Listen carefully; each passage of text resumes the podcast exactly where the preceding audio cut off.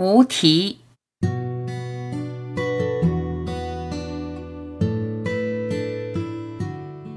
我们都拥有过童年的时光，那时候你的梦曾被巍峨的雪山滋养。同样是在幻想的年龄，宽广的草原从一开始就教会了你善良和谦恭。当然，更是先辈们的传授，你才找到了打开智慧之门的钥匙。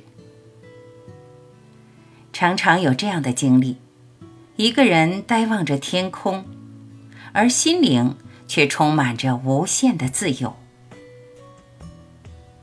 但今天，当我们回忆起慈母摇篮边充满着爱意的歌谣，生命就如同那燃烧的灯盏，转瞬即逝；有时，它更像是太阳下的影子。不等落日来临，就已经消失的无影无踪。亲爱的朋友，我们都是文字的信徒，请相信，人生不过是一场短暂的戏剧。唯有精神和信仰创造的世界，才能让我们的生命获得不朽的价值。